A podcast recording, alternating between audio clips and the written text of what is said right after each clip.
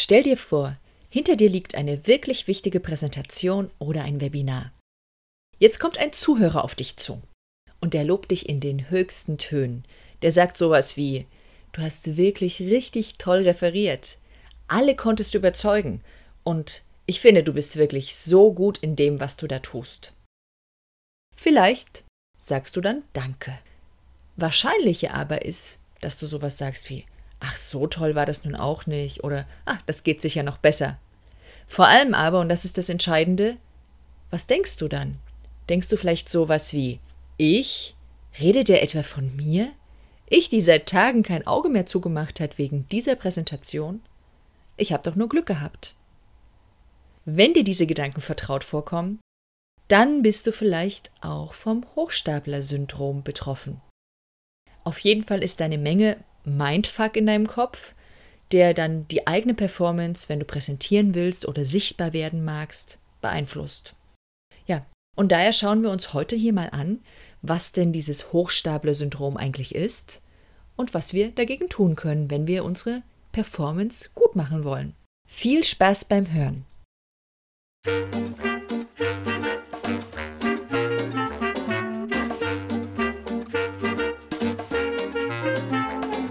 Willkommen bei Zeig dich und sprich, dem Podcast für Unternehmer, die mit ihrem Sprechen mehr Kunden anziehen wollen. Erfahre hier, wie du deiner Persönlichkeit in Stimme, Worten und Körpersprache Ausdruck verleihst. Mir ist wichtig, dass du mit deinem Sprechen sichtbar und hörbar wirst und das authentisch und wirkungsvoll zugleich. Finde deine eigene wahre Stimme als Sprecher und als Selbstständiger. Mein Name ist Steffi Schwarzack und ich freue mich darauf, dich als Hörer zu begleiten vor allem freue ich mich auf dein Sprechen.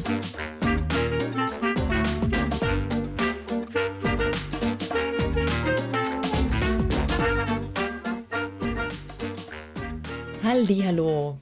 Schön, dass du dabei bist bei diesem zweiten von vier Teilen rund um die Themen Lampenfieber, Nervosität und dein richtiges Mindset für deine Sichtbarkeit. Das letzte Mal ging es ja um unsere Reaktion und unser Denken in Bezug auf Verletzlichkeit. Heute möchte ich mit dir gemeinsam hier einen anderen Stein aus dem Weg räumen, der dich von deinem Sichtbarsein vielleicht noch abtrennt. Ich möchte dir vor allem ein Mittel in die Hand geben, wie du selber diesen Stein aus dem Weg räumen kannst. Lass mich zunächst eine Geschichte aus meinem Berufsleben erzählen. Im ersten Jahr meiner Selbstständigkeit, also vor ziemlich genau zehn Jahren, da wurde ein Trainerprojekt ausgeschrieben. Eine Stiftung suchte für ein Projekt deutschlandweit Trainer, die dann später in Schulen reingegangen sind, um dort mit den Lehrern zu arbeiten. Und da hatten sich, wie ich jetzt weiß, so 100 bis 200, genau kann ich es nicht mehr sagen, aber es waren also schon mehrere hundert Trainer dort beworben. Ich war Ende 20, muss man dazu sagen, ich war frisch in dieser Trainerszene unterwegs. Aber offensichtlich konnte ich mich gut genug in schriftlichen Präsentationen ausdrücken und so wurde ich zum Bewerbungsgespräch eingeladen.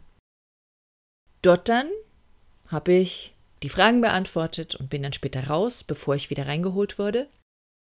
Und keine Ahnung, was da passiert ist und wie ich das geschafft habe, aber die haben mich damals als eine von diesen sieben oder acht, genau weiß ich es nicht mehr, von diesen sieben oder acht Trainern ausgesucht. Was ich dir ganz ehrlich heute sagen darf, und das habe ich damals niemandem gesagt, die Auswahljury, die war überzeugter von mir, als ich es in mir drinnen war. Das hat außen keiner bemerkt.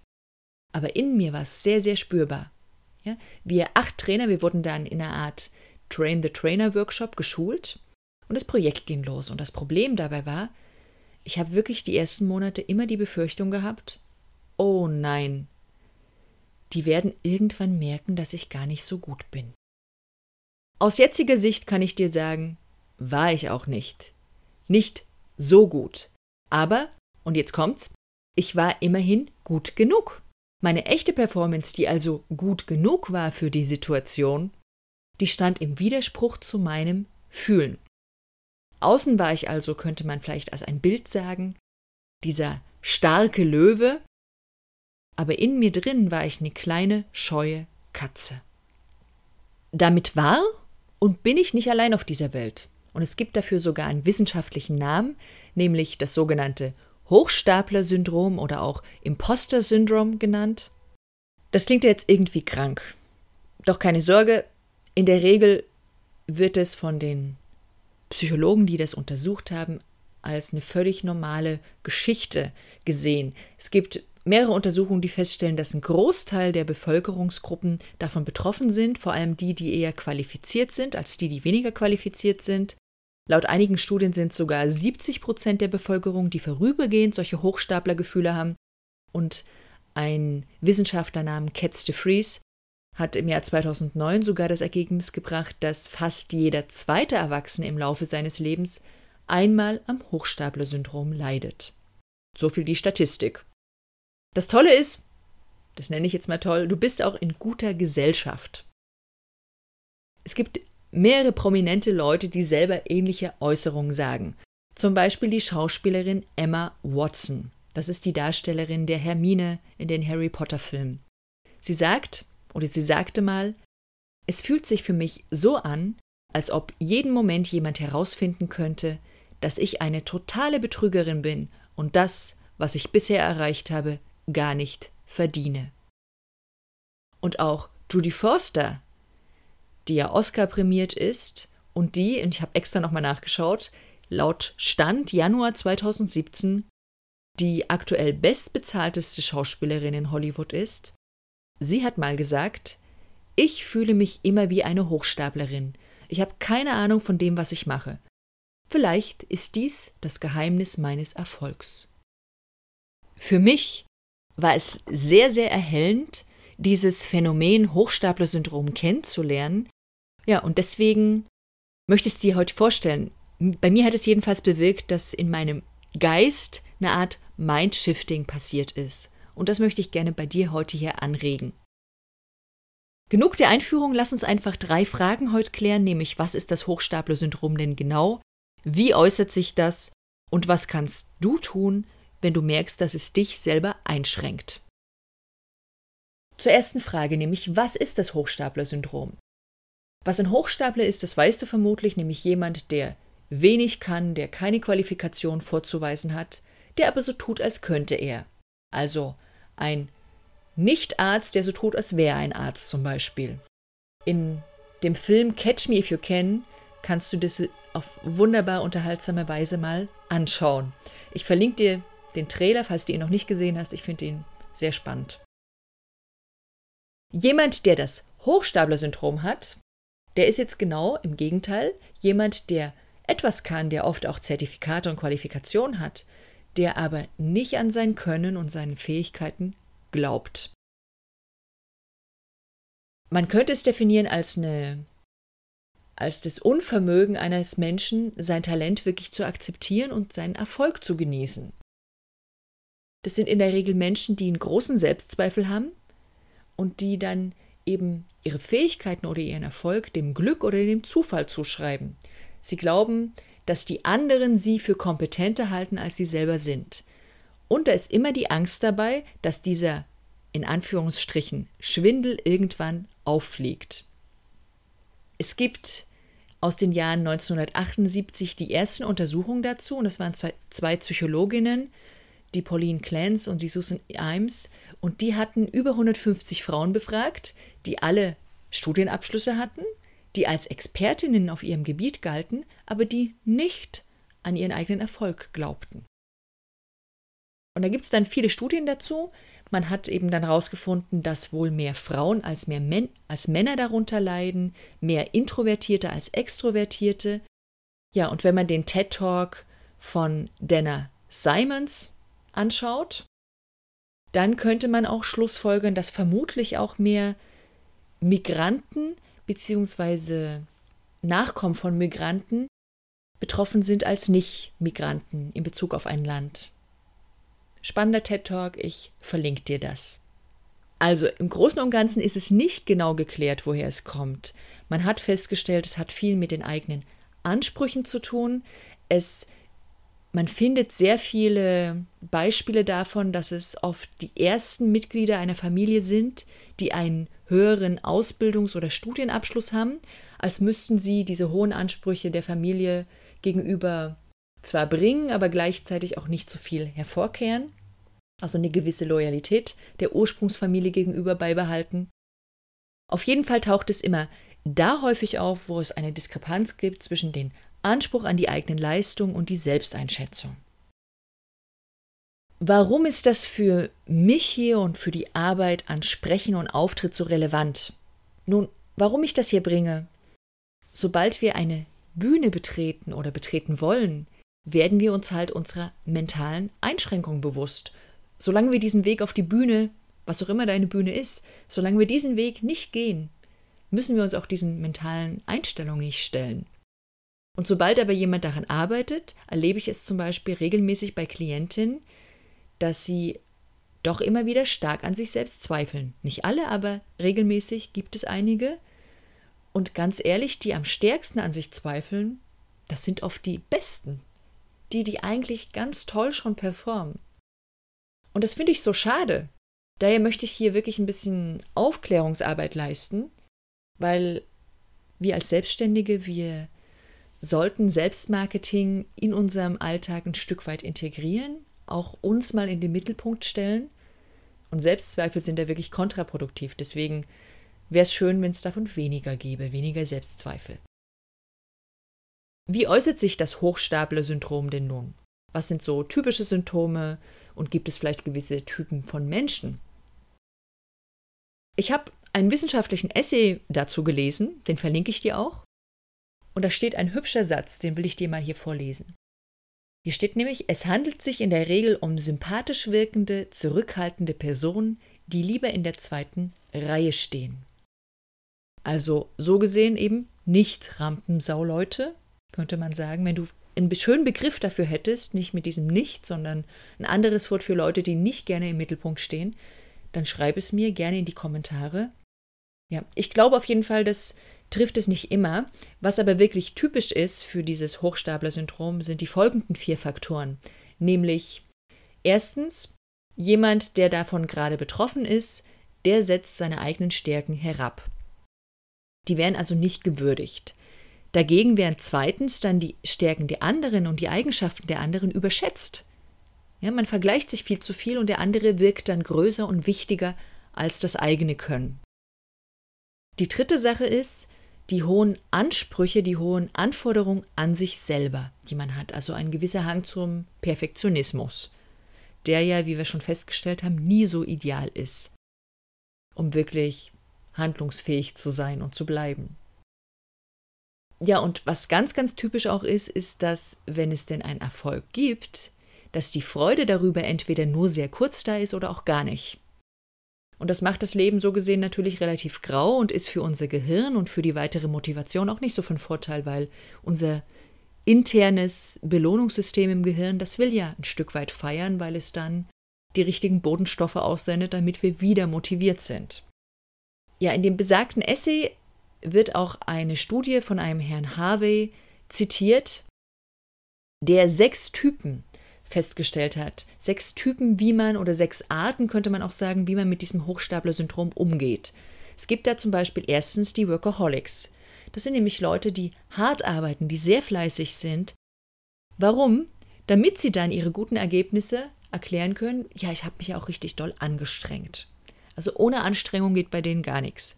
Die fangen zum Beispiel in Bezug auf Vorträge sehr, sehr lange vor dem Termin mit der Vorbereitung an die gehen nie unvorbereitet auf ein Kundengespräch.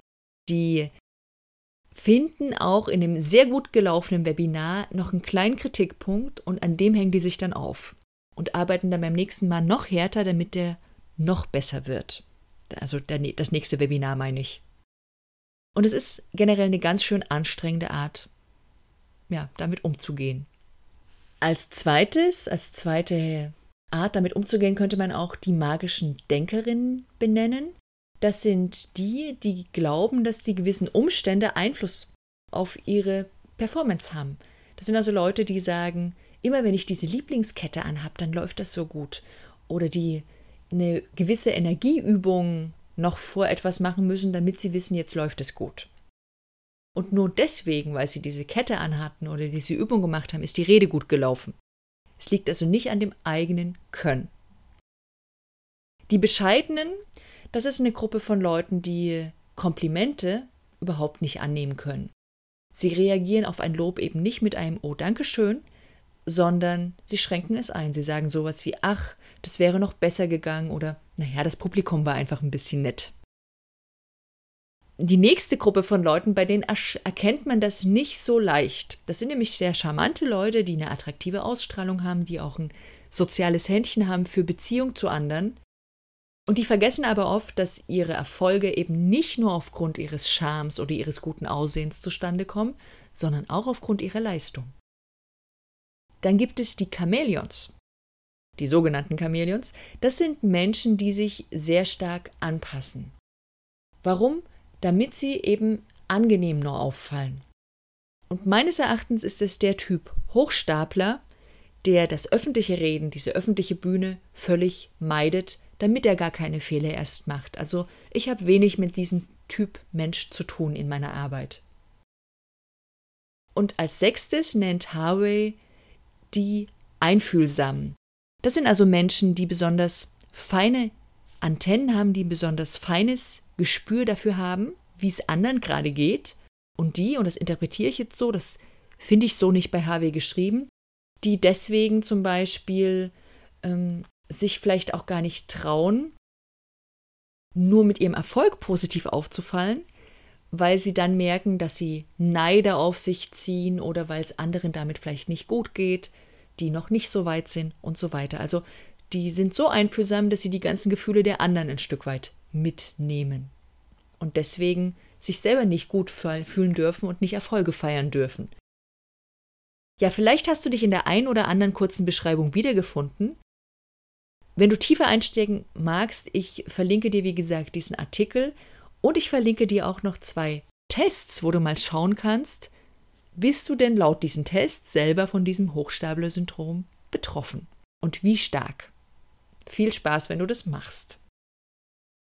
Jetzt kommen wir aber zu dem aller, allerwichtigsten Teil, nämlich was kannst du denn tun, wenn du das Hochstapler-Syndrom an dir entdeckst? Ja, was kannst du aktuell tun? Weil das ist mir ganz wichtig, nochmal zu betonen, das kann mal da sein, entsprechend einer gewissen Zeit oder einer gewissen Situation in deinem Lebenskontext und dann wird es Zeiten geben, wo es hoffentlich und wahrscheinlich nicht eine Rolle spielt. Nun, das Erste, was du tun kannst, benenn es. Mach dir einfach diesen inneren Mindfuck bewusst. Erkenne, dass du deinen Irrglauben über dich selber hast, dass es nur Gedanken sind und gib diesem Kind einen Namen.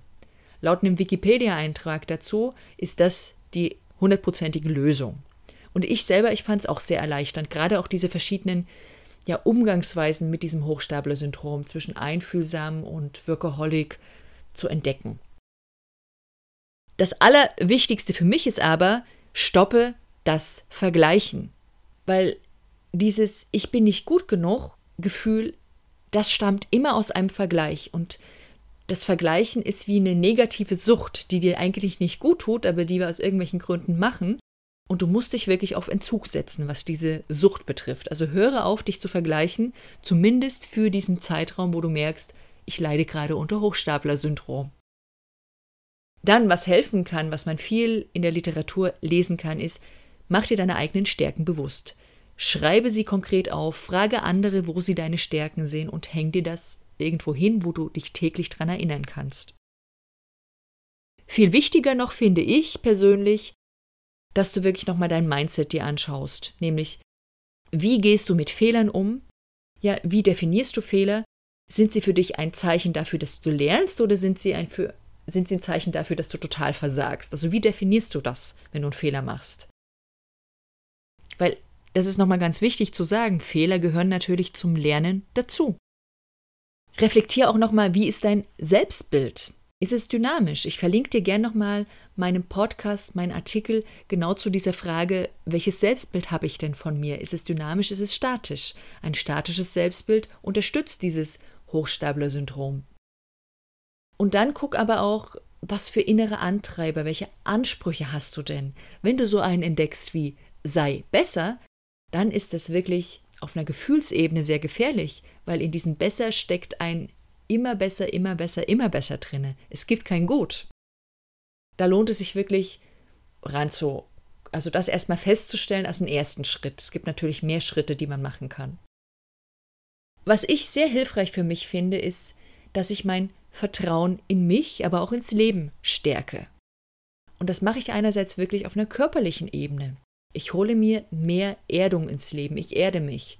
Das geht super, indem man in die Natur geht, indem du den Kontakt zum Boden besonders spürst. Das kann sein, dass du dich wirklich mal auf dem Rücken auf dem Boden legst, im Sommer draußen, im Winter meinetwegen auf dem Holzboden zu Hause und dass du wirklich mal spürst, wie du verbunden bist mit den Dingen. Du kannst mit Pflanzen und Erde arbeiten, was auch vielleicht eher in den Sommer oder in das Frühjahr hineinpasst. Du kannst dir aber deine Füße auch massieren. Das gibt dir Bodenkontakt alles, das gibt dir inneren Halt. Und diesen inneren Halt, der ist super, wenn man gerade an sich selber zweifelt. Man kann aber auch dieses Vertrauen stärken auf einer ganz rationalen Ebene machen, indem du nämlich zum Beispiel Erfolgsfaktoren sammelst. Habe ich gesagt Erfolgsfaktoren? Ich meine Erfolgsfakten, also wirklich Fakten, nicht nur mal, was hast du heute gemacht, sondern wirklich die Fakten festhalten und die nicht bewerten, nicht vergleichen. Also wenn du sagst, ich habe einen Auftrag generiert und du findest es doof, weil es nicht 20 sind, dann streich bitte den hinteren Teil und schreibe den Erfolg, ich habe einen Auftrag generiert auf. Ich habe einen Podcast produziert, ich habe eine Kundenanfrage bekommen, was auch immer. Bitte schreibe auch die kleinen Erfolge auf, die du immer sonst abtust. Ja, das war der vierte Punkt. Der fünfte Punkt, und die gibt es natürlich alle zum Nachlesen, weil ich merke, es wären gerade mehr als nur fünf. Die kann man sich dann oft nicht mehr gut im, im Kopf behalten, also guck dann gerne in die Show Notes. Das ist Dankbarkeit. Denn es gibt natürlich immer Anteile an deinem Erfolg, die nicht in deiner persönlichen Macht liegen. Dafür sei dankbar. Dann sechstens, mach dir diese sensible Seite in dir klar. Mach dir klar, dass du vielleicht manchmal auch Dinge spürst, den Neid oder die Unzufriedenheit von anderen, wenn du gerade Erfolg hast, die gar nichts mit dir zu tun haben. Und trenne das, die Dinge, die von den anderen kommen und die Dinge, die deine sind. Und deines ist eben dann manchmal auch der Erfolg, den du feiern darfst. Auch ganz wichtig, wenn du merkst, ich habe dieses Symptom, es behindert mich, rede darüber. Nenne diese Grenze offen und aufrichtig. Und das Tolle daran, du wirst wahrscheinlich feststellen, dass eben die Hälfte der Leute, mit, der du, mit denen du redest, dass die Ähnliches empfinden können, auch wenn sie dafür vielleicht bisher keinen Namen gehabt haben. Ja, und dann übe wortwörtlich das Danke sagen. Nicht die Dankbarkeit, sondern wie bedankst du dich auf Komplimente? Wie gehst du mit Komplimenten um? Wie redest du denn da über dich selbst? Wenn du zum Beispiel auf ein Lob reagierst mit, ach, ähm, das hätten andere auch geschafft, dann ist das nicht gut für dich selber. Wie soll Selbstwert daraus entstehen, wenn du eben nicht gut von dir redest? Deswegen über das Danke sagen, indem du einfach dir sagst, das nächste Mal, wenn ich ein Lob bekomme, reagiere ich mit einem simplen Danke. Das wäre das Mindeste. Du könntest aber auch andere Reaktionen überlegen, sowas wie Danke, das freut mich oder Danke, dass du das sagst. Also mache bitte kein Understatement mehr, indem du selber das Lob wieder wegtust. Und dann würde ich dir auch noch eine Aufgabe mitgeben, wenn du bereits eine Mastermind-Gruppe hast, ein Erfolgsteam.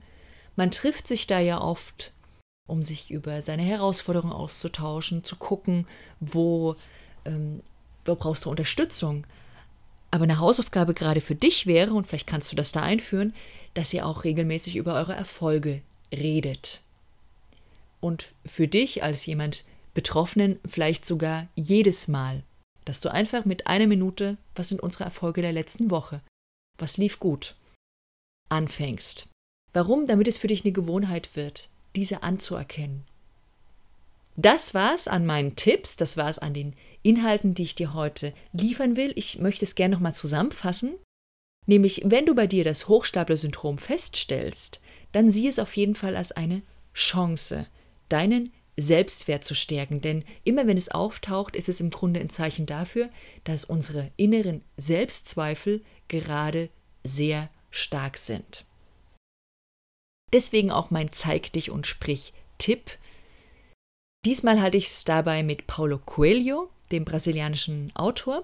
Der schreibt in seinem Roman Brida nämlich folgenden Satz: Der schreibt, wenn du keine Zweifel mehr hast, dann bist du nur auf deinem Weg stehen geblieben. Deswegen meine Botschaft an dich, es ist in Ordnung, wenn du zweifelst. Hauptsache ist, dass du weitergehst. Ja, wenn du diese Folge nochmal nachlesen willst, wenn du die Tipps und die Links zu den Tests haben möchtest, zu den Videos und zu anderen Dingen, und es sind, finde ich, tolle Sachen diesmal dabei, die ich dir reinstelle, also besonders tolle Sachen, dann guck in die Shownotes unter steffischwarzack.de slash Folge 007.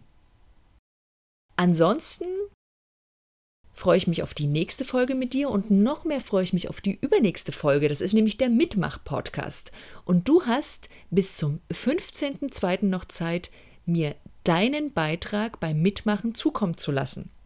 Wenn du noch mal wissen willst, was es mit diesem Mitmach-Podcast auf sich hat und was du da tun solltest, um dabei zu sein, dann lies nach unter steffischwarzack.de slash mitmach-podcast. Alles klein und zusammen. Ja, nun freue ich mich auf deine Rückmeldung zu dem Thema Hochstapler und ich freue mich auch sehr, sehr, wenn du mir deine Rezension bei iTunes schenkst. Bis zum nächsten Mal, sage ich Tschüss.